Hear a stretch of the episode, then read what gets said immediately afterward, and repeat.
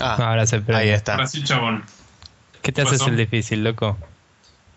Eh, eh. Eh. Lo Eh. que pasa es que me, justo estaba hablando con mi. Déjame que igual le tengo que decir a Dani que no me interrumpa.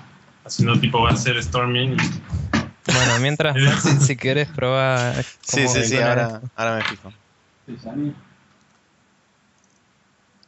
Tengo una, tengo una reunión de negocios, le dice ahora Pedro. Claro. Le dice, Tom Cam. Así. claro.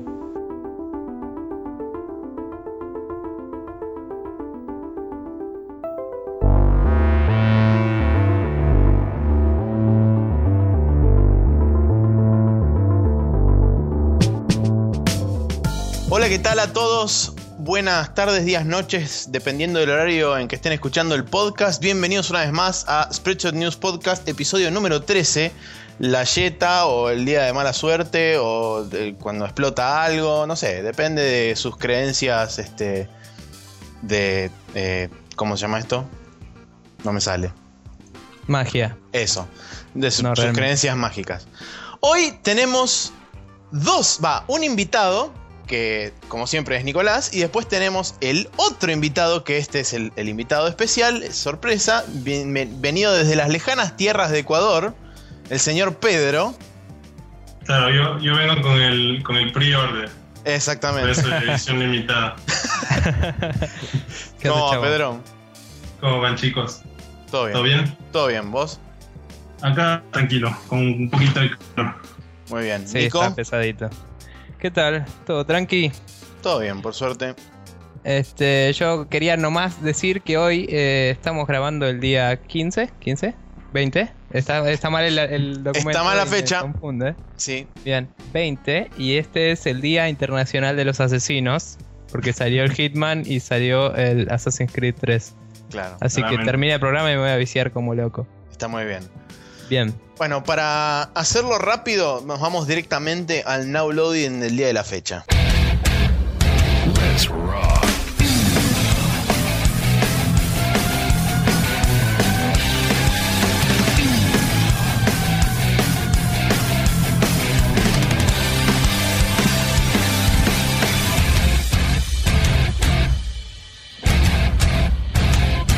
Y en el now loading del día de la fecha, por supuesto, Nicolás estuvo jugando algo que me llama la atención que lo haya podido jugar anticipadamente.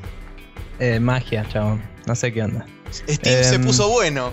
Sí, ayer eh, estaba hablando con un amigo del Hitman Absolution porque de golpe veo que él lo estaba jugando y me dice que es porque lo compró por Greenman Gaming, que es una página que te vende los keys directamente, Ajá.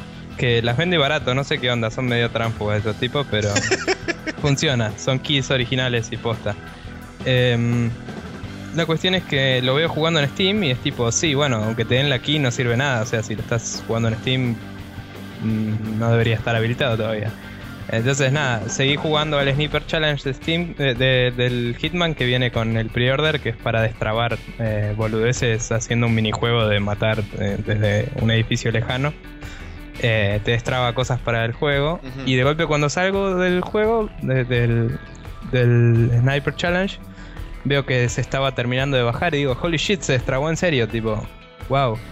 y nada, me metí a jugar, zarpado, muy buen juego, fiel a los originales, le añaden algunas cosas interesantes de, de un tema de que se llama Instinto, que sirve un poco para la típica pelotudez de mostrarte dónde están todos en el mapa y ser medio demasiado OP, pero Ah. también sirve para... O sea, lo puedes deshabilitar. El Detective View del Arkham Asylum. Claro, tal cual. O el- Yo, o el yo lo que Vision. había. Sí. Creo que había leído, porque leí un poquito, ¿no? De lo que decían los, los reviews. Y una cosa que resaltaban es que les sorprende que hoy por hoy un, un desarrollador se lance a hacer un juego AAA que se enfoque mucho, o sea, y por el estilo que es Hitman, ¿no? Que es un third-person shooter y todo eso, pero que se enfoque mucho en el single player, que les parecía algo meri- meritorio, ¿no? Porque Sí. digamos que ahora third-person shooter es multiplayer, arena, eh, matarse a tiros, todo eso, ¿no? Igual digamos que Square Enix eh, hace poco sacó el Sleeping Dogs y antes sacó el Deus Ex, no me parece tan loco. Eh, también viene un tema de Eidos, digamos. Eidos es así, el primer Arkham Asylum era, o sea, el Arkham Asylum era de Eidos. Y Sí. también era, en su momento fue como el único juego single player de ese momento. Pero bueno, la cuestión es que nada, es un juego que, como decía, se mantiene fiel a la saga, pero le agrega cosas nuevas. Y este sistema que decía de, de instinto también lo puedes modificar para que no te ayude tanto si te jode, si, si querés que solo te dé lo básico. Y te sirve para disfrazarte un poco mejor. O sea, vos vas disfrazado y la gente que tiene el mismo traje que vos te ve y te empieza a reconocer. Pero el instinto medio como que te hace disimular y mirar para el costado y hacerte el boludo, ¿viste? y es como una barrita que se va acabando. Y según la dificultad en la que estás jugando, esa barrita puede que no se recupere nunca. Entonces se vuelve más un recurso estratégico si querés. Eso está Y- bueno. y- claro, está, realmente bueno. Te hace, es muy táctico el juego. más allá de que, oh, Hitman, digamos, eh, la forma de manejarte en el nivel se empieza a vo- volver como bastante interesante. Y está bueno como te incentivan a rejugar las cosas, porque es realmente jodido. Yo lo estuve jugando en Hard, que es la tercera de cinco dificultades. Y lo estuve jugando y es jodido, pero digamos, te morís y volvés a empezar y no te jode. O sea, estás ¿Vienen, realmente. todas, Claro. ¿Vienen todas desbloqueadas desde el vamos las dificultades o las vas desbloqueando a medida que vas ganando el juego distintas veces? Eh, no, están todas desbloqueadas de principio. La más zarpada se llama Purist y básicamente son todos los enemigos. Creo que desde Hard en adelante los enemigos son igual de inteligentes y la misma cantidad. Pero varía que el, que el Hard todavía tenés checkpoints y, y nada, se te gasta un poco más rápido el, el- el recurso este que decía. Del de instinto. Pero todavía se te regenera. En el siguiente no se te regenera y no tenés checkpoints. Y en el último no tenés ni HUD y solo ves la retícula de disparo. Y vos tenés que contar la cantidad de balas que tenés, tenés que adivinar Buenísimo. si te están viendo o no, básicamente. Supongo que hay cues de sonido y todo eso, pero no hay HUD. Este, así que bueno, hay para todos los gustos, digamos. Eh, hay modo súper fácil también para el que quiera introducirse a la saga y jugar un rato.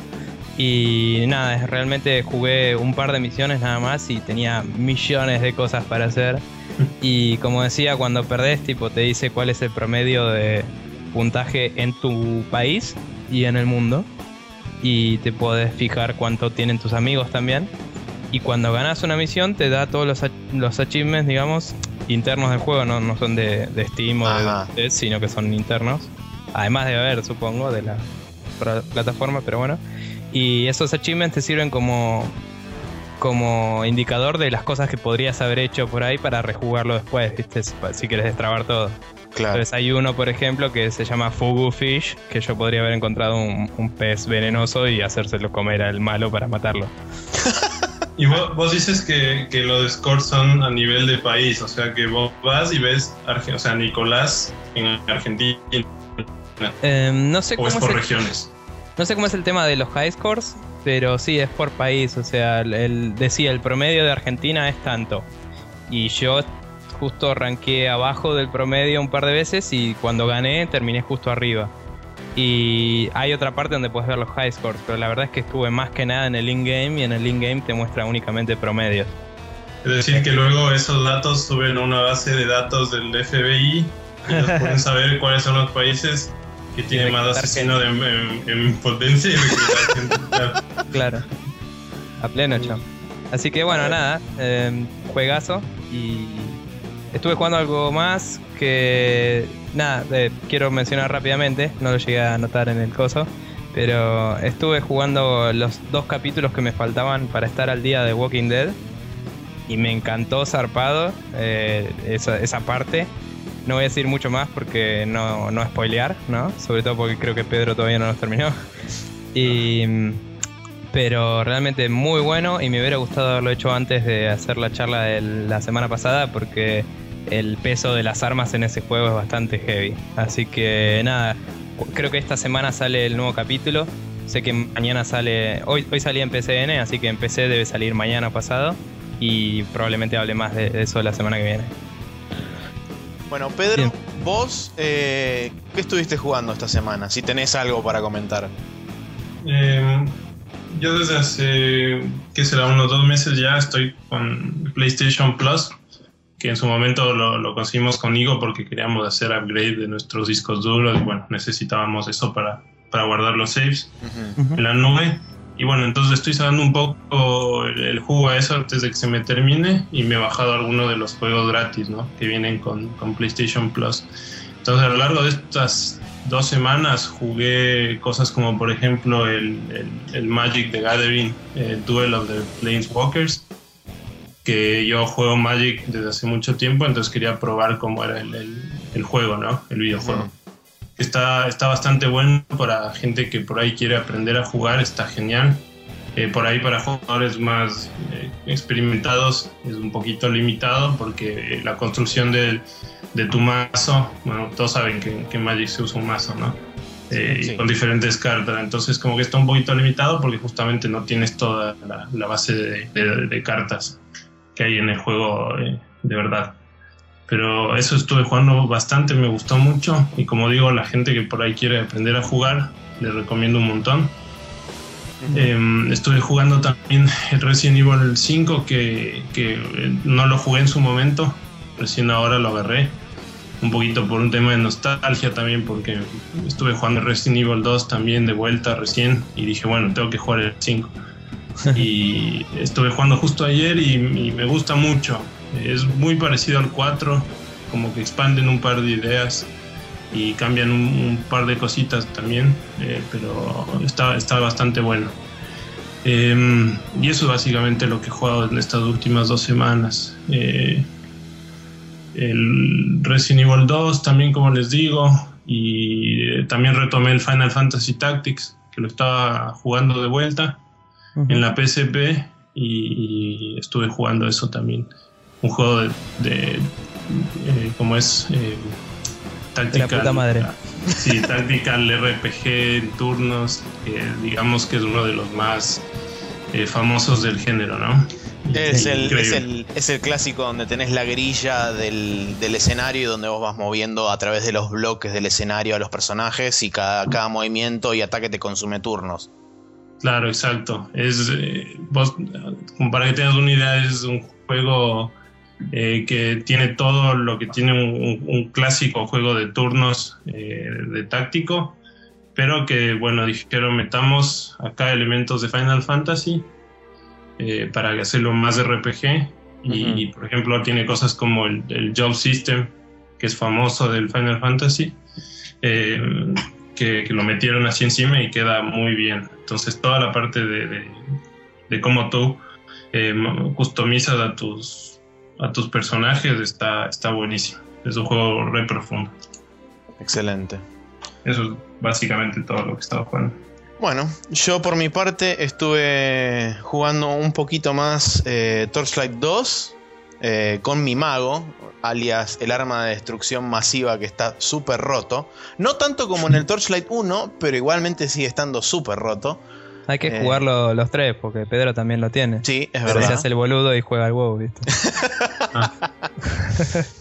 Y También. realmente, realmente me llama mucho la atención, sobre todo ahora que estoy jugando con el mago, cómo, o sea, realmente ahora puedo entender la diferencia que hay entre las clases, a pesar de que todas las clases tienen bastante HP y me llamó la atención de que el mago tuviera bastante HP para el nivel en que lo tengo. Lo tengo a nivel 30 y pico y ya ando por los 1500 y algo de HP. Está bien, me rodean 6 enemigos y si no los empiezo a atacar y me alejo, me matan en 2 segundos. Pero, pero realmente me sorprendió lo, bastante que van con mago, a pesar del, del poco HP que tiene. Y bueno, las magias son así, locura absoluta. Sobre todo si te haces Fire Mage. Fire Mage is the way to go. Sépanlo DPS. todos. Porque, no, además de tener un DPS bestial, tenés dos habilidades de AOE que son la mierda absoluta. Tipo, vas corriendo entre medio de los bichos, los juntás todos, tiras los pilares de fuego y atrás tiras una, una especie de explosión que tiene de epicentro tu cuerpo y Bien, magia. Tipo Nova, sí. Exactamente. Y después, por otro lado, estuve, este, estuve jugando. Todo este tiempo también estuve jugando al Dark Souls. Y pude llegar hasta la parte del downloadable content. Y no quiero spoilear demasiado porque parte de la experiencia de vivir ese, ese downloadable content es el hecho de caminar a través de, del, del lugar y empezar a descubrir las cosas. Solamente voy a decir que Te ni duele el bien, orto. ni bien apareces, ni bien apareces, apareces en una suerte de cueva diminuta donde entrarán, no sé, 10 NPCs parados uno al lado del otro, este, alrededor, digamos, en, en un círculo. Un bonfire en el medio y un caminito este, que va subiendo hasta un velo blanco. Y eso es lo que te recibe. Y no se escucha ningún ruido, no, nada. Estás vos parado ahí solo con tu alma y bienvenido. Yo te Go. explico, la, la cueva chiquita es una metáfora para tu orto. Y cuando se abre, cuando pases el velo blanco. Y bueno, después de morir 50 veces, ¿no? Sí, no, por supuesto. Yo, eh, de- después de, para que se den una idea, después de ese velo blanco, debo haber muerto seis veces. Y después pude continuar mi, mi camino. Bien. Y Bueno. realmente, realmente, para los que, digamos, disfrutaron del Dark Souls y disfrutaron del Demon Souls, eh, no les puedo explicar lo que vale la pena este DLC. Solamente, o sea, el hecho de que valga 15 dólares eh, no tendría que ser un, un impedimento para que ustedes lo jueguen. Realmente, para las personas que disfrutaron el Dark Souls y el Demon Souls, es una compra absolutamente ciega. No se lo pueden perder. Genial. Eh, vos hiciste también una nota que hablaba un poquito de tu experiencia. Exactamente, sí. Eh, de hecho, hoy martes, que estamos grabando el podcast, la nota se posteó, se llama, es un magnifying glass, se llama El otro lado del miedo, creo que le, puse. Y este, habla un poquito sobre lo que experimenté con respecto a un par de zonas en particular, que son las catacumbas y la tumba de los gigantes, o Catacombs y Tomb of Giants, que son dos de las áreas que, a pesar de que el juego no está pensado para dar miedo, son dos de las áreas que más te meten miedo en todo el juego. Pero no es el miedo clásico de, de uno estar cagado y decir ahora viene un bicho y me come, o de- del típico, este, el típico miedo de, de que te va a saltar algo en la pantalla o lo que sea, no, sino el, el miedo a, a perder, digamos, todo ese progreso que, que vos hiciste y cómo las mecánicas del mismo juego te llevan, digamos, o impulsan ese miedo y lo sobredimensionan mucho más. Así que bueno, no voy a, no voy a decir más nada, lean la nota, no es muy larga, pero realmente me sorprendí a mí mismo encontrándome en esa posición y diciendo, puta madre, quiero avanzar pero tengo miedo. Eh, A mí, en, mi breve pasaje por el Demon Souls, me pasó un poco eso, de, de darme cuenta que el Demon Souls es un, digamos, un survival. No es horror quizá- quizás, pero estás como... Toda tu gameplay es tipo tratar de sobrevivir y salvar al tipo al, al reino o lo que sea es como secundario. De hecho, muchos juegos, creo yo, que de esta generación al menos, que, que han salido con el, con el tag de la etiqueta de, de Survival Horror, eh, la verdad es que no llegan a, a inspirarte por ahí esa sensación que te inspira el, el Dark Souls en ciertos pasajes del juego. Sí. Es, es sorprendente, sí.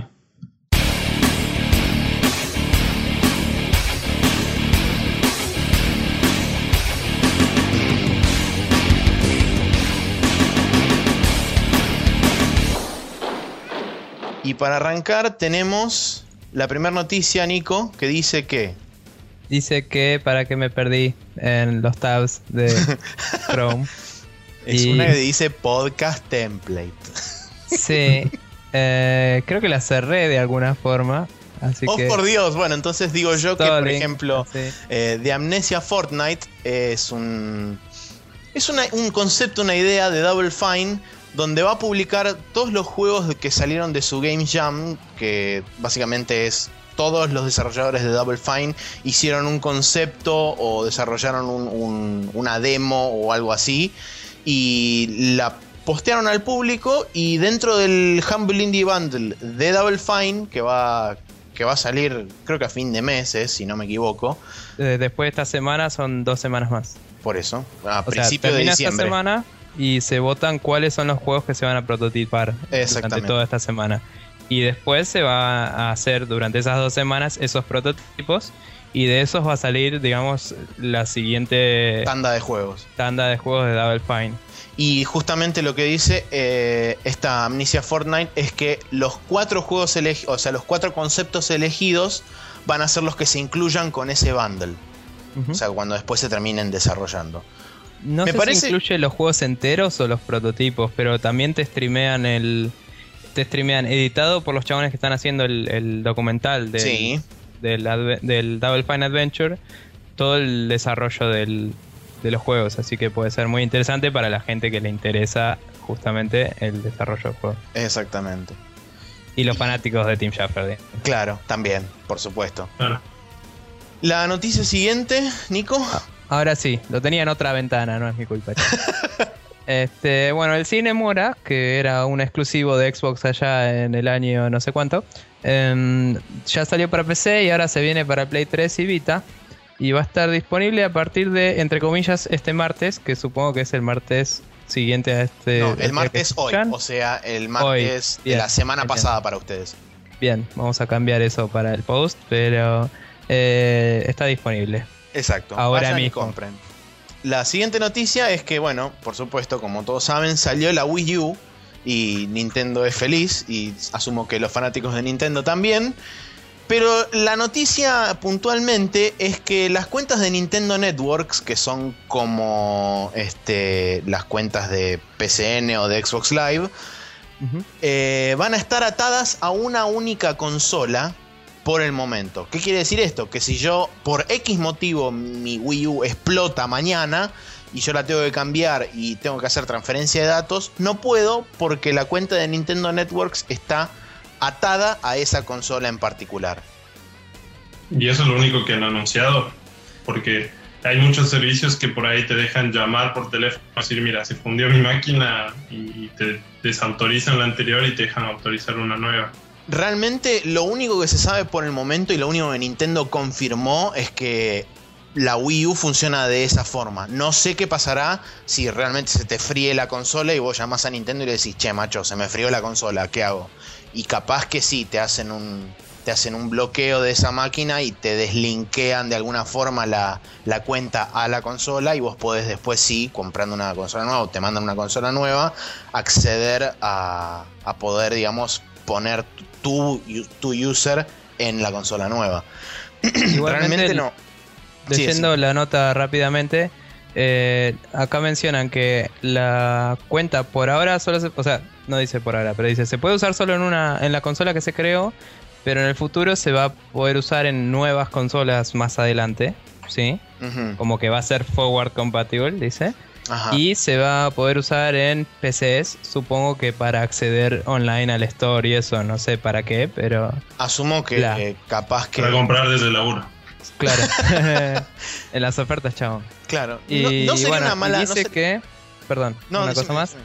soporta hasta 12 eh, cuentas individuales para toda la familia. Mira qué bien. Ajá, para los Esas hillbillies. familias grandes. Claro. Claro, los hillbillies, viste, los Beverly ricos y esa gente. So- Claro. es- eh, realmente es- entonces es una consola tamaño familiar en todo sentido de la palabra. Tal cual. A ver quién. Se pelean todos para ver quién se queda la tablet, pero bueno. ¿Y quién se la lleva al baño? Claro. Porque todos sabemos que la tablet de la Wii U alguien se la va a llevar al baño. Bueno, Bueno. siguiente noticia es que Rockstar, hablando justamente de Wii U, Rockstar está considerando, entre comillas, una versión de Wii U y de PC, lo cual me llama poderosísimamente la atención, del Grand Theft Auto 5. A mí me llama más la atención lo de Wii U que de PC, porque los GTAs empezaron en PC y eventualmente Justamente- todos salieron en PC. Justamente por eso me llama la atención. O sea, deberían ya tenerlo en desarrollo, la versión de PC. No Claro. Ah, pero ya habían anunciado que tipo, no iban a decir nada, entre comillas. Que, Claro, anunciamos que no vamos a decir nada. claro. y ahora anuncia que tal vez algún día digan algo al respecto. Claro. Exactamente, es el anuncio de que quizás anunciemos algo. Bien. Este, bueno, también hoy leí así nomás eh, que había la gente que estaba haciendo el Metro Last Light Sí. decía que el procesador de Wii U era una mierda y que era re lento y que no les servía el esfuerzo portear el juego ahí. Ahí Así está. que eso puede ser un factor interesante para correr un juego que se ve como el GTA V.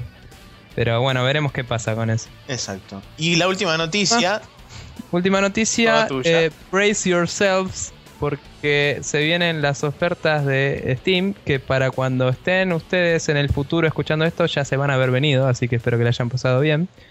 Y son mañana, chicos, así que hay que pelar la billetera. O sea, mañana para nosotros que es 21 de Claro. noviembre. El 21 al 27 y se rumorea ya que la de la de Navidad y Año Nuevo va a ser del 20 al 4.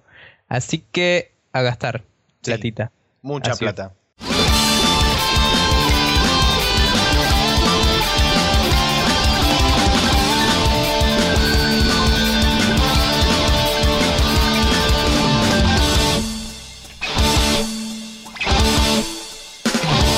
Y en la main quest de esta semana, para lo cual tenemos justamente la presencia de Pedro, vamos a hablar sobre un artículo de Joystick que lo publicaron hace relativamente poco, ¿no? Mm, no sé, lo tenemos medio en, en- en un artículo, en- Estaba en un documento medio- de pendientes Sí. hace un mes y pico, no sé cuándo fue que lo Sí, estaba, estaba como on hold porque es bastante atemporal, a pesar de que creo que tiene que bastante que ver con... O sea, este, este artículo se disparó debido a la salida del Resident Evil 6, etcétera, etcétera. Y se llama Killing Terror with Technology o Matando al Terror con la Tecnología. Y el artículo arranca explicando que los reviewers deberían haber ajustado las expectativas al esperar un juego de, horror y haberse encontrado con un juego más que nada de acción, haciendo foco puntualmente en lo que fueron las reviews del Resident Evil 6 que fueron súper dispares. Había gente que le daba un 2, un 3 y había gente que le daba un 8, un 9. Lo, Y- lo cual, lo cual encima no pasó con, con el Resident Evil 4, que en realidad fue el primero en moverse un poquito hacia el lado de acción. A ese, por ejemplo, la- las críticas le aclamaron. Eh, se ve que esa fórmula que venía utilizando desde Resident Evil 4 por ahí ya se está poniendo un poquito vieja, no sé. Y Sí. la gente está nostálgica de los... Yo creo que es porque los japoneses y los yankees le tienen miedo a los españoles. Entonces, Claro, por eso triunfó. el 4 todavía era de miedo. Claro, y ahora cuando hagan una versión en Argentina eh, con barras bravas, va tipo de score 95 o algo así. Claro. Bueno, y en el artículo también lo que, lo que hace el autor es preguntarse qué tanto influyó la tecnología y el avance de la tecnología en lo que él denomina la mutación del género de survival horror. En un primer momento hace referencia al Silent Hill. Eh, y lo toma, digamos, como caso de estudio para probar que las limitaciones técnicas en ese caso ayudaron y profundizaron eh, la atmósfera de tensión que después se traducía en, en una sensación de miedo dentro del juego, porque justamente una de las limitaciones que tenía el Silent Hill en esa época era que este, el draw distance o la distancia de dibujado era sumamente limitada y eso se suplementó con lo que se llama distance fog o la niebla de distancia, que lo que hace justamente es crear una suerte de niebla alrededor del personaje, no permitiéndole ver más allá de unos pocos metros. Eso de paso, de paso les permitió tener eh, gráficos más fotorrealistas, ¿no? En- porque en realidad el draw distance no era tan limitado, pero los, los modelos 3D eran no podían tener tantos polígonos. Entonces, si dibujas cosas más detalladas en un área chiquita y moves el área en vez de agregar más objetos, puedes Claro. hacer cosas más copadas. Yo, yo creo que por ahí también es, es de lado y lado, ¿no? Porque no, creo que no solo los, los jugadores ahora conocen más de tecnología y como que esperan más de la tecnología que hay ahora en los juegos para, bueno, en este caso para darte una sensación de terror o horror, ¿no? Ujú. Sino que, por ejemplo, antes, o a mí, más que nada en lo personal, me pasaba que cuando yo jugué al Silent Hill y tenía, no sé, unos 14 años por ahí, eh, yo no tenía idea que, por ejemplo, eh, la niebla estaba siendo usada como un recurso eh, para solventar algo técnico, ¿me entiendes? Como para que me ande el juego yo tengo que poner niebla, decía el programador. Claro. Eh, entonces, como que para mí, al no verlo así, eh, para mí resultaba algo... eh, Claro, para vos era un juego que se veía juego, increíble y que estaba Claro, bien hecho. claro, que en realidad es así. O sea, el tema y para mí la niebla era entonces un elemento más de toda, de toda esta atmósfera que me creaba el juego. Eh, Ahora es distinto. Igualmente, digamos, eso históricamente pasó. Eh, Es cierto que las consolas de ahora y la- las PCs de ahora permiten cosas que ya se apunta a lo fotorrealista, ¿no? Sí. Pero eso pasa desde históricamente desde el principio de la narración en los juegos, cuando eh, Miyamoto dijo no puedo hacerle detalles en la cara a Mario, así que para delimitar su nariz de su boca le pongo un bigote. Sale bigote, claro. Y no le podía hacer el pelo, entonces le puso una gorra. Y Entonces, ahora es es- icónico por eso, Mario. Claro, es como que con eso creó un estilo visual propio del juego que a la larga fue algo que le benefició un montón. Eh, y lo mismo pasa con, con- con este juego acá, en particular con el Silent Hill, es que por ahí algo tan simple como eso le da un, un estilo casi hasta artístico al juego que, que le ayuda muchísimo. Ujú. Y, y los jugadores, por el otro lado, no están educados como para entender esas limitaciones, entonces las dejan pasar y como que se, se, inmiscuan más con el, con juego, ¿no? Claro, y después también otra de las cosas que menciona en el artículo es que a medida que fue pasando el tiempo y se empezaron, digamos, a, a sobrevenir las, las generaciones siguientes, ya acá estamos hablando de alrededor de la PlayStation 2, etcétera, etcétera, las limitaciones es como que empezaron a desaparecer y se amplió bastante el espectro y eso conllevó a que los juegos también evolucionaran dentro del género. Y pone como caso también particular el Resident Evil 4 como ejemplo del survival horror que empezó a mutar hacia un género más de acción, pero también lo contrapone con juegos como por ejemplo el Clock Tower 3 y la, la serie de juegos de Fatal Frame, que si bien aprovecharon el, el uso de la tecnología y, y, digamos lo que era el poder de los gráficos de por ejemplo la PlayStation 2 o la GameCube, en el caso de los Fatal Frame, se mantuvieron dentro de lo que es eh, el género más, entre comillas, puro del survival horror. Claro. Sí. Eh, lo que creo que lo que más marca la, la discusión es cuando se pone a hablar el tipo de el, el fotorrealismo, ¿no? Eh, o sea, ahora que los juegos pueden ser más realistas, hay como una expectativa, como decía Pedro, de que, de que lo sean, porque sí. Y eso a la vez hace como que se... El tipo habla en particular de hacer cosas más espectaculares para que te choqueen más, pero que a la vez eso hace que haya menos eh, desconocido, ¿no?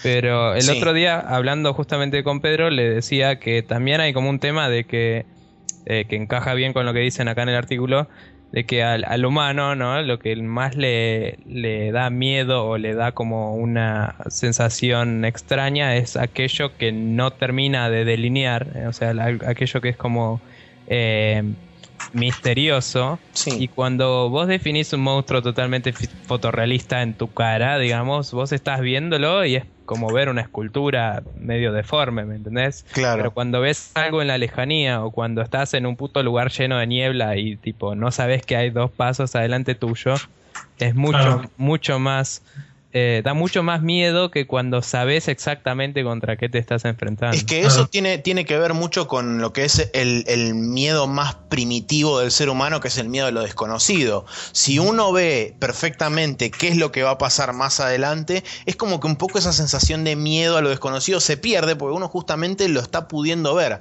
A pesar de que no lo pueda determinar al 100% con todo el detalle absoluto, uno sabe más o menos distinguir una forma, una forma de caminar, lo que sea, o un mismo un escenario. En cambio, si vos tenés algo que te impide lograr esa nitidez de visión o que directamente no lo podés ver, ese miedo se vuelve mucho más real porque decís, ¿qué hay del otro lado? Claro. Yo justamente hace algún tiempo había leído un artículo que hablaba también de los elementos de- del survival horror y decía que para vos tener un buen juego de survival horror necesitas eh, cuatro cosas. Bueno, me parece que eran más de cuatro, pero las que yo me acuerdo eran miedo, que el miedo vendría a ser como eh, un susto, pero que es inmediato, ¿no? O sea, no sé, te muestran algo en pantalla así fuerte y vos te asustas, entonces eso te causa miedo. Y, y luego hablan de la segunda, que es ansiedad, que vendría a ser lo que ustedes están diciendo ahora, que es el miedo a lo desconocido y, lo- el miedo a lo que te puede pasar a futuro. Exacto. Si es que yo, por ejemplo, estoy en el juego y me encuentro en, en un callejón largo, no sé, que tiene, no sé, 100 metros de largo, yo digo, uh, acá puede pasar algo. Por ahí no pasa nada, pero solo ese- esa sensación de que algo malo puede pasar eh, y, y te da esta, este tema de ansiedad, ¿no? Claro. Eh, luego hablaban de, del- de la impotencia, que uno le puede hacer sentir al, al ju- al jugador, es una de las cosas centrales. ¿Cómo logra eso los survival horrors clásicos? Dándote controles que son difíciles de, de manejar. Eh, te limita, por ejemplo, temas como las balas que tienes o te da armas que son inapropiadas y, y te da pocos, no sé, ítems de curación. Con todas esas cosas tú le haces sentir al jugador impotente. Claro, por la sensación de incomodidad que todas esas cosas generan. Exacto. Y, y después está la, la cuarta, eh, le llamaban, sería en español algo así como la preparación. Básicamente, eh, tú le, como que le condicionas al jugador a una respuesta cada vez que pasa algo. No sé, por ejemplo, en el Silent Hill 1 es el ejemplo, el ejemplo clásico que hay es el de la radio. Vos Mm. escuchabas la radio eh, que empezaba a hacer como sonido de, de estática y vos sabías que algo malo iba a pasar. Entonces, luego tú, con ese aprendizaje que le diste al, al jugador, puedes jugar con la mente de él. Puedes por ahí poner un son- ese sonido y que no pase nada y al tipo tenerle, no sé, que se quiere cagar de miedo, ¿entiendes? Aunque no pase nada. Eh, sí. o, puedes, o puedes hacer lo contrario. No le pones el sonido y haces que aparezca un monstruo de la nada. El tipo se muere.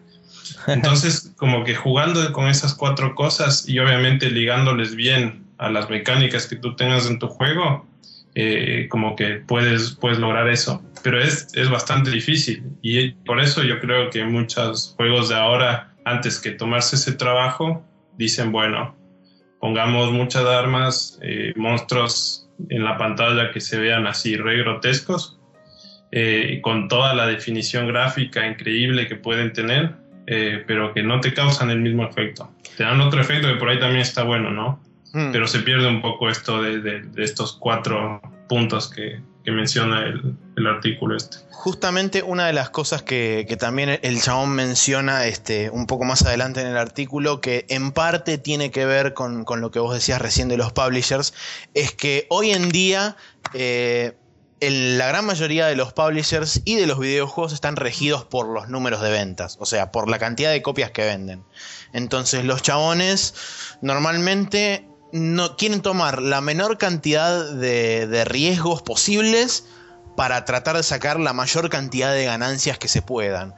Entonces eso lleva también a que los chabones empiecen a buscar y empiecen a ver cuáles son las cosas que generan esas ganancias y se las empiezan a meter como piezas de un rompecabezas que no necesariamente Claro. encajan, pero que como venden, metelo que total esto después va a vender millones y millones de copias. Claro. Como el culo de la minita del Resident Evil 5. Por ejemplo.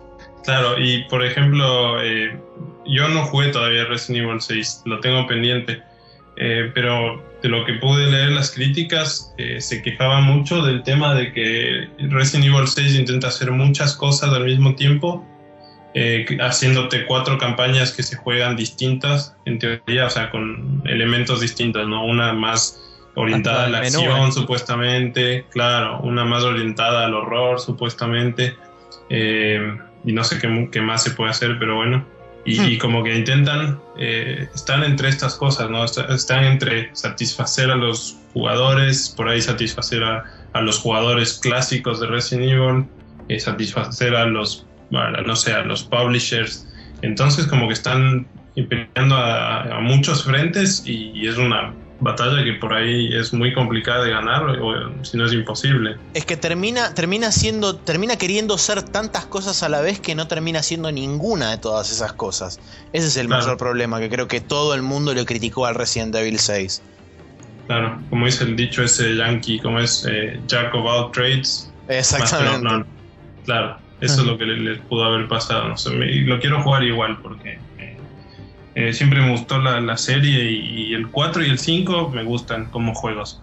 No son, no son survival horrors eh, en sí, no, no me parecen, pero son buenos juegos. Eh, y bueno, veamos qué tal está. Seguro. Después también, o sea, cambia un poco el foco en el artículo, o sea, ah, tiene como contrapunto, digamos, todo lo que, lo que es el, el- el escenario de desarrollo mainstream y hacia dónde van las grandes franquicias de lo que fue una vez el survival horror y hoy en día es casi un género de acción con monstruos. Y digamos, como contrapunto, habla sobre los indies y básicamente su caballo de batalla que es el amnesia, porque a través de, a través de la amnesia y gracias a la amnesia es como que el género de survival horror moderno, se podría decir, resurgió de, a través de, de una, de una mecánica totalmente inversa en, en, parte tomando, digamos, algunas cosas de lo que eran los videojuegos antiguos, pero tomando como mecánica principal el hecho de no poder combatir, de, de, de ser totalmente vulnerable ante los enemigos que te vienen. Yo creo que eso, en realidad, eh, bueno, justamente este surgimiento de la amnesia es porque básicamente había un hueco en el mercado, digamos, sí. de que la mayoría de los juegos eh, mainstream que se tildan de ser de horror no lo son. Y por ahí no nos llegan las bizarredas japonesas que hay que sí lo son. eh, pero lo que digo es, el mismo equipo que hizo el Amnesia había hecho años antes. El muchos, Penumbra. El Penumbra, que tenía la misma mecánica en otro setting, eh, más moderno y tenía muy lindos gráficos. Yo había jugado una versión, creo que las primeras versiones eran gratuitas, si no me equivoco. Eh, y, y metía miedo posta. Y el tema es que en ese momento eh, no había salido Resident Evil 4, creo todavía, o estaba a punto de salir. Y digamos, a pesar de todos los cambios que tenía Resident Evil 4, seguía teniendo, digamos, la ambientación. Eh, así como oscura, ¿no? De los primeros. Es que el, el, Resident Evil 4 lo que tuvo, digamos, de en su favor al, al, momento de salir fue que fue justamente un cambio radical con respecto a lo que venía pasando hasta ese momento en la saga de Resident Evil. Fue un cambio de, de perspectiva, digamos, de tener cámaras fijas a tener una cámara over the shoulder. Fue... Sí, lo que digo es que seguía siendo, digamos, el Resident Evil 4, aunque era distinto en casi todo sentido, ¿sí? Hmm. Eh, era un pueblo así antiguo, con un ambiente medio macabro de sí, fondo, sí, sí, ¿sí? sí. El, el 5 es tipo, hay chabones que son semi-zombies en África y es tipo, es un día soleado y te vas a caer. Claro, eso, eso es una de las cosas que más me impactó ahora que estoy jugando el, el Resident Evil 5 es que hay un momento que, que, sales a un área que está, tipo, es como un puerto o algo así. Y está todo soleado, viste, así, mm. claro. Y es tipo, y ves el mar al fondo y todo eso. Y, y, es como que te sientes en un setting que no es de Resident Evil. Claro. Eh, clásico, ¿no? O sea, más allá de que no esté la mansión, obviamente, porque por ahí en África, bueno, todavía no fue mucho, por ahí hay una mansión, pero como que no entra mucho en el setting, ¿no? Pero es como que esas áreas no, no, no existían antes y, y te, las, te las ponen ahí y te sientes que estás más por ahí jugando, un, no sé, un, un, un Halo o un, un, Killzone, no sé. Sí, algo de más acción. Claro. Sí, encima con los tubos que tiene Chris encima, boludo.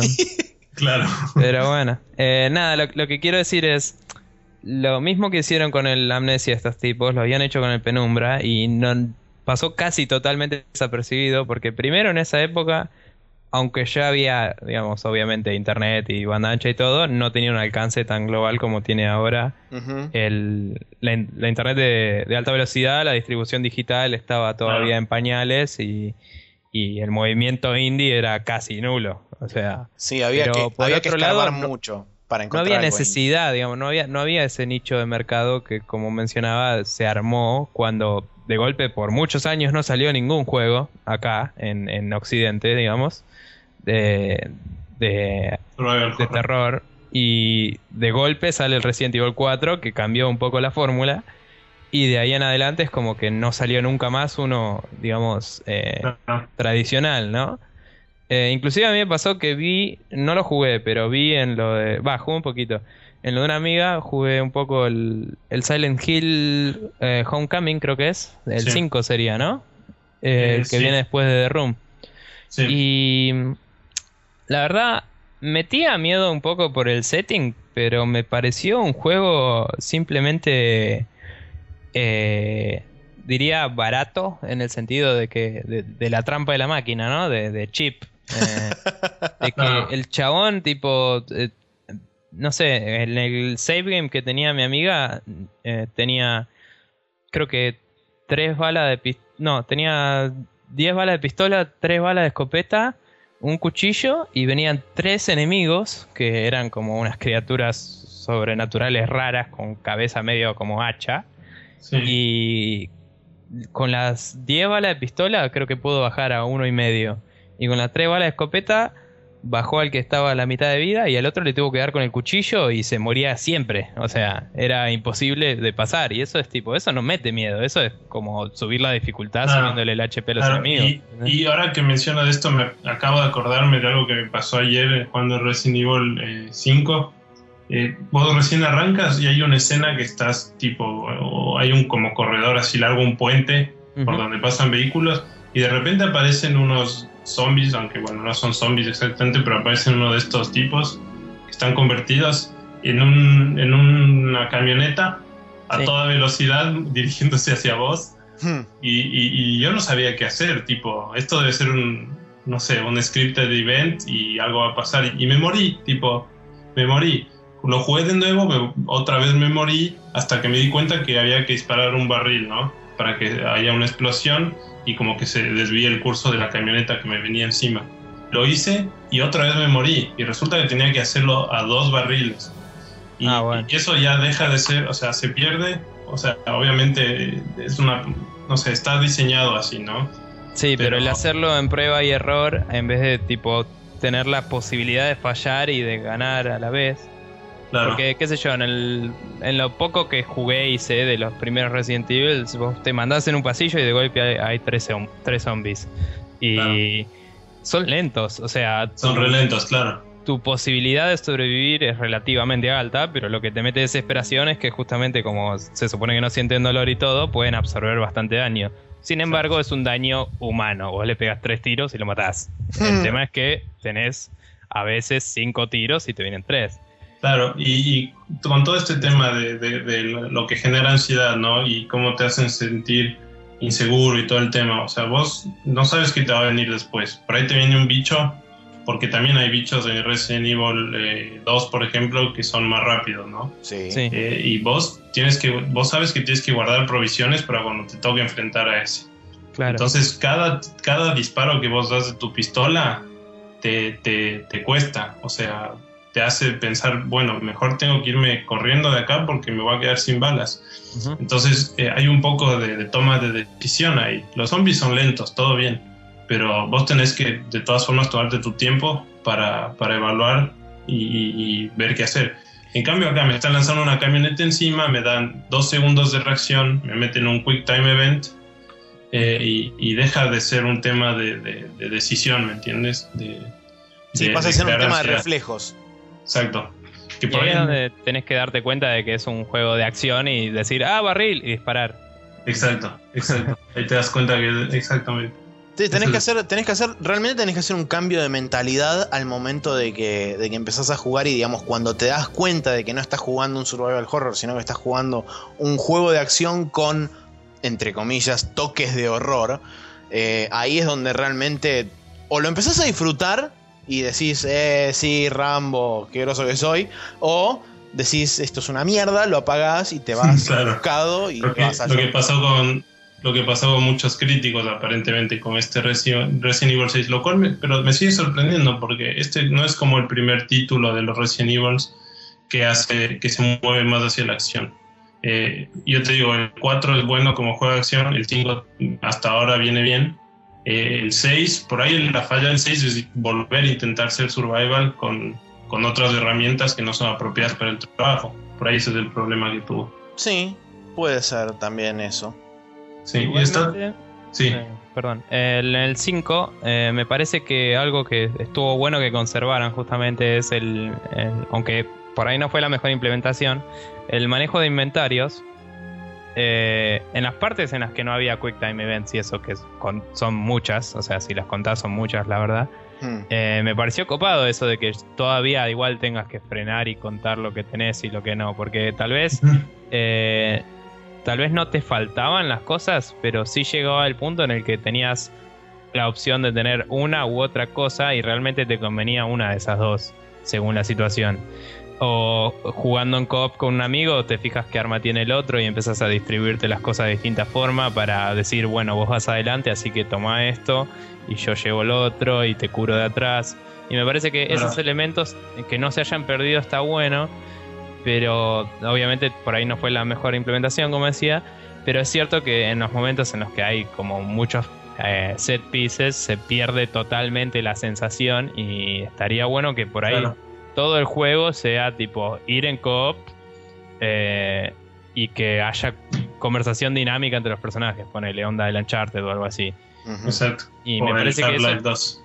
claro, y, o- y que tenga eso y por ahí si hay un set piece o algo que sea una cinemática y nada más. Em, Eso me parece que sería mucho más appealing para mí, sobre todo si si ya sé lo porque aun cuando no lo jugué yo siempre leí mucho de juegos y todo con de las consolas que no tenía, ¿no?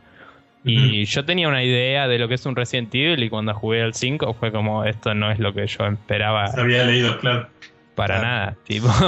Sí, y justamente gustó, ¿no? Pero- cuan- cuando, vos mencionaste lo de las set pieces, me acordé de otra de las cosas que menciona también el artículo, que es cuando habla sobre, por ejemplo, eh, el Dead Space, en puntualmente del primero, que... No spoilees mucho que Pedro no lo jugó porque Ok, no sé. no, no voy a spoilear, solamente voy a decir eh, lo que, en lo que, a lo que hace referencia el artículo, sobre, más que nada sobre lo que es el diseño de sonido y cómo presentan la sensación de soledad y de, y de desahucio que tenés dentro del, dentro del juego. Porque si bien este, tenés los, los jump scares y todo eso que son bastante característicos, en general del horror occidental, y en particular en el Dead Space es como que hay veces que se abusan un poco en determinadas zonas de eso, pero sí, ya en- vas y mirás a todos los ductos de Exactamente. ventilación todo el tiempo porque sabes que algo va a saltar y. Pero y eso en líneas- Para mí perdió la gracia al toque, pero el resto está muy bueno. En líneas generales, digamos, la sensación y el ambiente de soledad que generaron y sobre todo el diseño, estoy muy de acuerdo con, con lo que resalta el chabón del diseño de sonido. El diseño de sonido del juego es una de las cosas que realmente ayuda a, a generar esa sensación de lo que decía Pedro, de ansiedad. Eh, está muy, está- eh, funciona muy bien el adoctrinamiento en ese juego con respecto a los sonidos. Sí. Y después lo que dice es que lamentablemente a medida que fueron pasando las secuelas, sobre todo se vio en el cambio del 1 al 2, es que se volvió más de acción y aparentemente en el 3 va a ser todavía de más acción. Y es como que es lo que decía antes, los publishers se enfocan sobre lo que funciona y sobre lo que vende, entonces los chabones le meten cosas así, set pieces gigantes, bichos enormes que tenés que bajar este, con bombas atómicas, lanzamisiles, etcétera Y de repente te encontrás con un Dead Space 3 que tiene como 20 armas o 30 en el arsenal, el chabón, Sí, entonces decís, que cuando bueno, ves el tráiler parece el, el Lost Planet. Sí. Claro, creo, creo que justo con Pablo nos pasó eso que cuando nos enteramos que iban a hacer un, un Silent Hill para, creo que la PC Vita, eh, es top iba, iba a ser, iba a ser top down, multiplayer, con un deathmatch, algo así, y tipo ahí es cuando dijimos, bueno, acá agarramos nuestras cosas y nos vamos porque, porque se acabó esto. Sí, sí, bueno, bajen la persiana y vámonos, chicos, porque ya está. claro, claro, pero por ahí, o sea, eso funciona como juego, o, o sea, uno pre- hace el prejuicio, ¿no? Uno tiene el prejuicio. Por ahí es un buen juego, ¿no? Pero claro, le ponen el juego. branding de Silent Hill porque saben que así van a vender un par de copias más. Y es- eso es lo que pasa, es así. Ojo, igual hasta. Por ahí es hasta un buen juego en el universo de Silent Hill, ¿me entendés? El tema Sí. es que también uno. eh, está el brand recognition y después lo- las expectativas, ¿no? Porque si yo Ah. mañana quiero hacer un juego de estrategia en Silent Hill y lo hago bien, eh, debería gustarle a la gente. El Sí, debería es que la gente espera otra cosa, ¿me entendés? Pasa que Porque, qué sé yo, hay, hay juegos de mesa y juegos de videojuegos y cosas así que son basados en los mitos de Zulu y ninguno es un libro de Lovecraft, ¿me entendés? Y nadie se queja, ¿por qué? Porque es un setting y la gente Claro. ya lo reconoce como tal, porque en realidad la historia de Zulu es una sola dentro, en todas las que hizo Lovecraft y todas las demás están en el mismo universo. Entonces la gente, no sé, puede leer una historia de terror y después jugar al juego de mesa y después jugar al de, al de compu en primera persona y mientras respete ciertas reglas dentro de ese universo, aun cuando te dé más o menos miedo y en uno directamente estás tomando café con tus amigos, la idea está buenísima. Seguro. ¿Entendés? Y lo que iba a decir con respecto al, al Book of Memories, que es el, creo que es el, ¿cómo se llama el juego de, de Vita? Eh, Es que el tema principal, en ese caso particular, creo que es el preconcepto de que un género o, o un, un tipo de gameplay no puede pegar con este, un, una- un brand. Eh, el, el hecho de, de ser un top-down medio isométrico es como que decís, ¿y esto cómo puede ser un Silent Hill? Es como que uno no se lo termina de imaginar, pero si funciona y si las mecánicas están bien implementadas y demás, Estaría bueno. no veo, no veo la razón por la cual no funcionara. Bueno, pero Claro. ponele, el. qué sé yo. eh, si ves la franquicia de Mega Man, eh, cuando Capcom era copado, eh, todos los spin-offs de Mega Man que hay, ninguno de los. Mejor dicho, ninguno de los spin-offs de Mega Man que hay tiene mecánicas de un Mega Man tradicional. Ninguno. Tipo, hay uno que es tercera persona 3D. Hay otro que es un juego de RPG con, eh, con combate en tiempo real, pero a la vez con turnos de, de ataques que se cargan en, en una barrita tipo Final Fantasy VII, ¿viste? Una bizarreada. Asincrónicos eh, y encima en una... Te puedes mover en tiempo real en una cuadrilla y tenés que ir capturando el territorio del enemigo y es súper inventivo, súper loco. Es otro setting totalmente distinto con los mismos personajes. Entonces vos ya sabés que tipo eh, que eh, Katzman va a tener ataques de, de espadas, digamos, de, de- de- de Blade, y que Gutsman va a tener fuerza y eso. ¿Por qué? Porque son los personajes de siempre, pero Y- en otra cosa nada que ver, ¿viste? Y es y te increíble. olvidas- y te olvidas de los dos mejores spin-offs que hay, que es el Mega Man Legends, que es increíble. Bueno, ese es el RPG, el, el que es tercera persona Claro. 3D. Y, y- y el otro, el Mega Man Soccer, juegazo. Buenísimo. Sí, Alto juego. Tipo, Tigre, eh, Codman también agarra, tira la pelota y le corta en pedacitos al arquero. Es increíble. Pero bueno, eso es lo que digo. O sea, por ahí, más allá de que en realidad nos estamos yendo al tema, por ahí estaría bueno ver, qué sé yo, un juego de RPG por turnos eh, en un ambiente tipo Resident Evil, ponele, y en el que manejas a un equipo de, de stars infiltrándose en, en la mansión para ver qué mierda pasó, ponele. Sí. Sería increíble. Un juego táctico tipo XCOM, ponele. Sería una locura. Eh, Sí. Sí. Sí, No lo hacen. Pero bueno. sí. Eh, el, el que hicieron de Raccoon City, no me acuerdo cuánto. Este, que es Operation Raccoon. En realidad, la gente lo criticó y dijo que, tipo, ¿cómo va a ser así? Y, y los reviewers dijeron, el, el gameplay es divertido. Y yo cuando lo vi, la verdad, pintaba como un juego copado, ¿me entendés? Mm. El tema Sí. es que la gente es muy fanática de lo que Sí. conoce y por ahí. Igual, igual Resident Evil, como que con esa franquicia Resident Evil han sabido manejarse más o menos. Han hecho algunos spin-offs que por ahí no han sido tan buenos, pero no, no, Sí, o hay sea, no se han desviado mucho. Pero Silent Hill la, la hizo muy mal. Yo sospecho que tiene que ver con todo este tema del lanzamiento de la segunda película de Silent Hill, que escuché que es un desastre. Eh, y y a, pro- o sea, a propósito de eso sale el remake de HD, sale este juego Book of Memories. Entonces ahí como que uno empieza a sospechar, ¿no? Como Sí. que algo, algo- aquí están queriendo hacer algo. Plata eh, fácil. La franquicia. Claro, exactamente. Y otra cosa es que, regresando al tema de los survival, es que para mí un survival tiene que ser single player siempre. Porque el momento que vos metes otro jugador ahí que te ayuda eh, en co-op, Eh, ya pierdes toda la sensación de, de ansiedad. Mira. Y, y no, y no te lo digo por mí. A mí me pasa con mi hermana, por ejemplo, que ella eh, no puede jugar los juegos de survival horror porque se muere del miedo, pero Resident Evil 5 lo juega cuando está acompañada, tipo Ujú. co-op lo juega. Eh, y ella le encantan los shooters y todo pero eso. sola no lo juega. O sea, para ella sigue siendo un juego de terror. Claro, hasta cierto punto. exacto. Y, y- O sea, es cierto tiene- que te alivia la sensación, pero no, no necesariamente está rompiendo el género, ¿me entendés? Claro, entonces es como que a- de esa manera también llegan a una mayor audiencia. Y está bien, o sea, eh, es lo que buscan las compañías, obviamente, ¿no? Eh, que su, La su platita. marca llegue, claro, que su marca llegue eh, a la mayor cantidad de, de personas. Pero a veces sacrificando un poco la, la nostalgia que, que los jugadores eh, clásicos de Survival Horror tenemos. Claro. Y bueno, como, como última cosa para cerrar, este, bueno, antes Nico, vos querías decir algo más.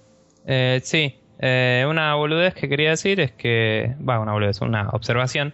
Para mí, eh, algo que a mí me llama en los survival horrors, que no jugué muchos, debo aclarar, es el survival en sí, la, la parte de, de, como decía, manejar el inventario, poder decidir cuándo me conviene usar algo o cuándo me conviene ir para allá o preparar una trampa para lo que sea, no sé.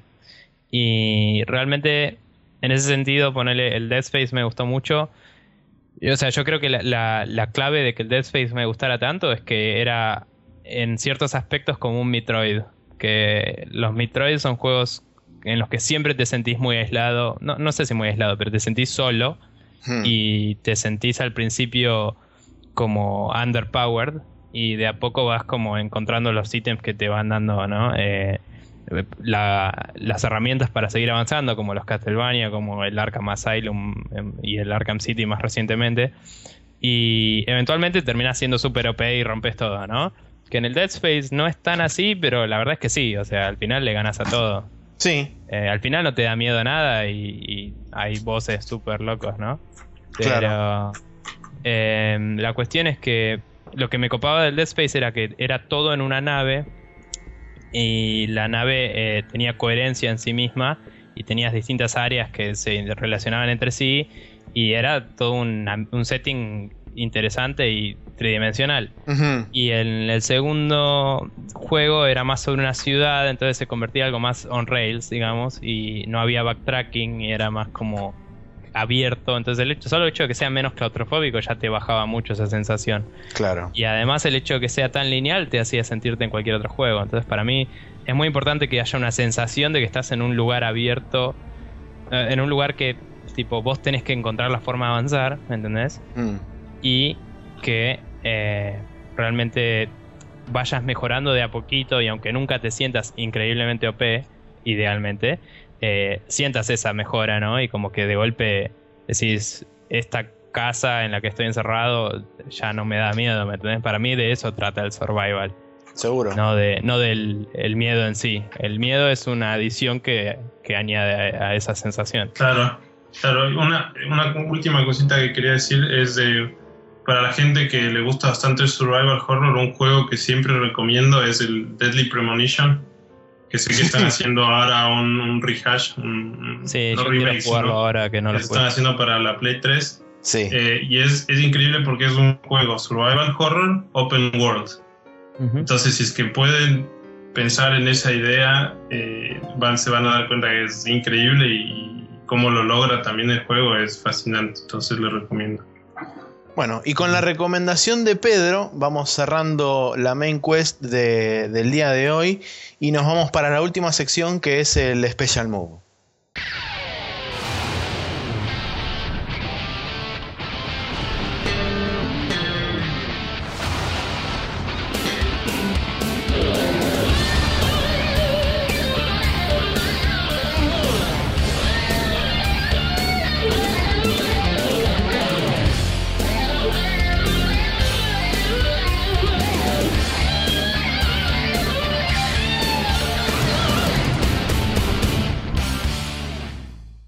Y acá estamos en el Special Move, en el cual Nicolás no tiene nada para recomendar, aparentemente, según me buchonea acá el señor documento.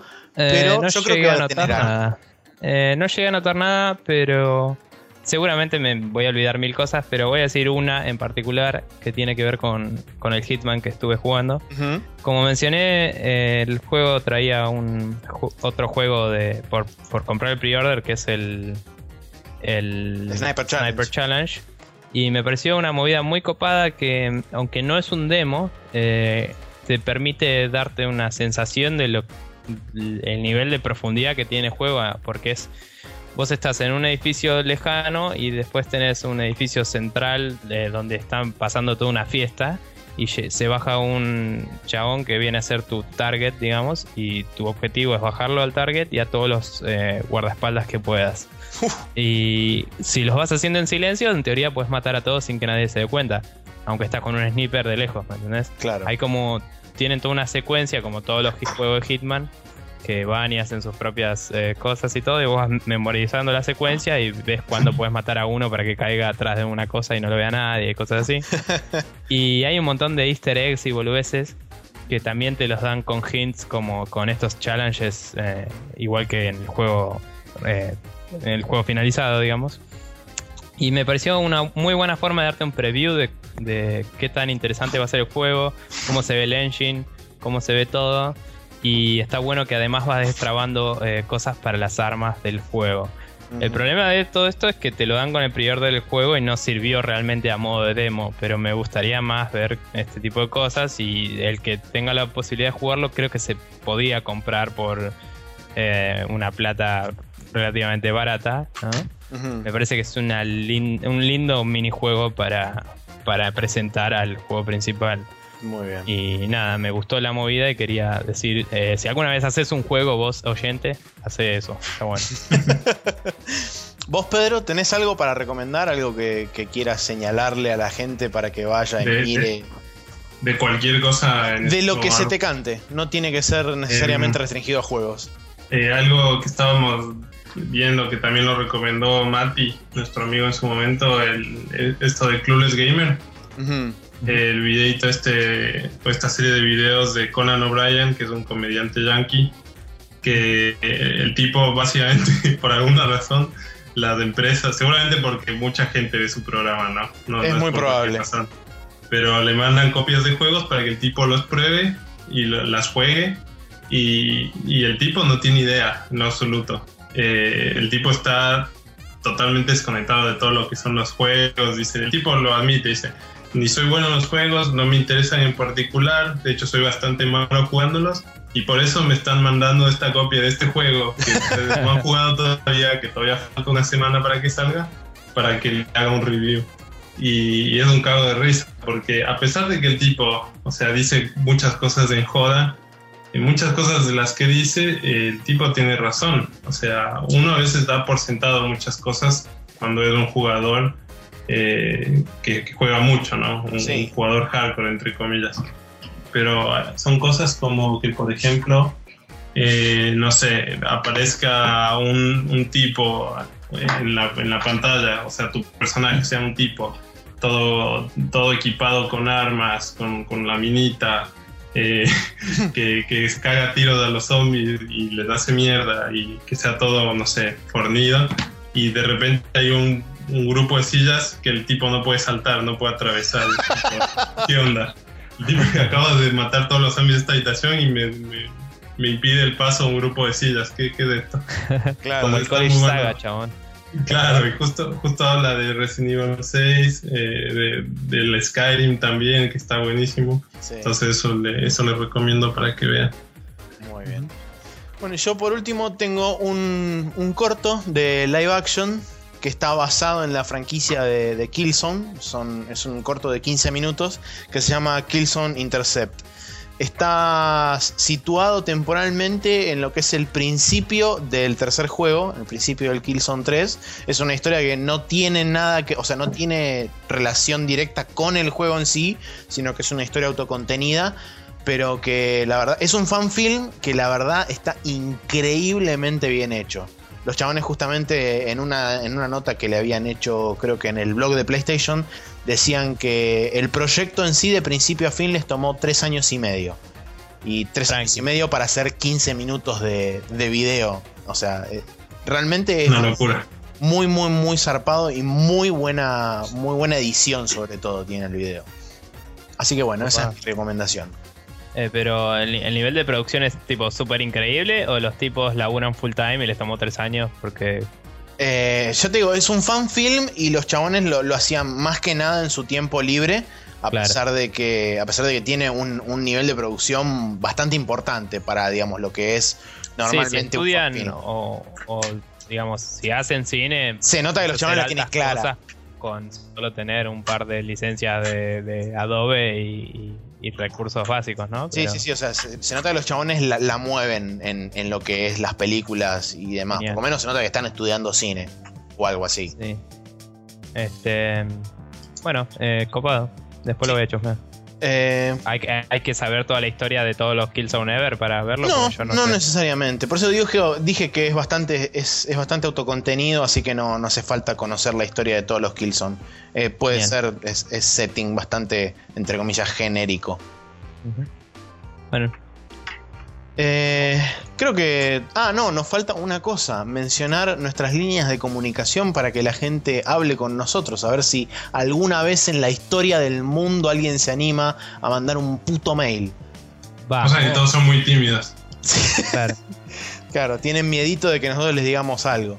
Pero Pedro bueno, les da un abrazo. exacto. Sí, un. Les regalamos abrazos de Pedro. Si nos contactan a contact.spreadshotnews.com a través de Facebook, en facebook.com barra spreadshotnews, a través de nuestro perfil de Google Plus, que es el número mágico, nos buscan como Spreadshot News y nos van a encontrar, a través del mismo sitio de spreadshotnews.com o .com.ar. Nos pueden seguir a través de Twitter en arroba Spreadshot News. Se pueden suscribir al feed de iTunes y se baja automágicamente, como dice Nico, todos los lunes cuando lo subimos. Es un término real, automágicamente. Bueno. Puedes googlearlo. Listo. Usado mucho en programación, me imagino. Sí. Eh, viene, de- viene del inglés, automatically. Exactamente. Sabelo. Como, y por último, se pueden también suscribir al feed de la página que hace un tiempo no andaba y de repente volvió a andar y ahora sigue andando, así que todo bien. Claro, los, los grandes dejaron el paro y empezó a andar de nuevo. Exactamente. Bueno, muchachos, Eh, creo bueno. que esto, esto fue todo por el, por el día de la fecha. Y acá me- Nicolás me pasa el link de Automagically. Muy bien. ¿Ves? Para que le creamos. Exactamente. Es una palabra de verdad, señoras y señores. Existe. Así que bien. eh, esto fue eh, un, un brebaje de brujas en la cual agregamos un ecuatoriano y quedó el Spreadshot News del día de la fecha. Gracias, chicos. Nos vemos, muchachos. No hay de que, Pedro, gracias. Un saludo. Adiós. Bueno, listo. arriba. Ciao.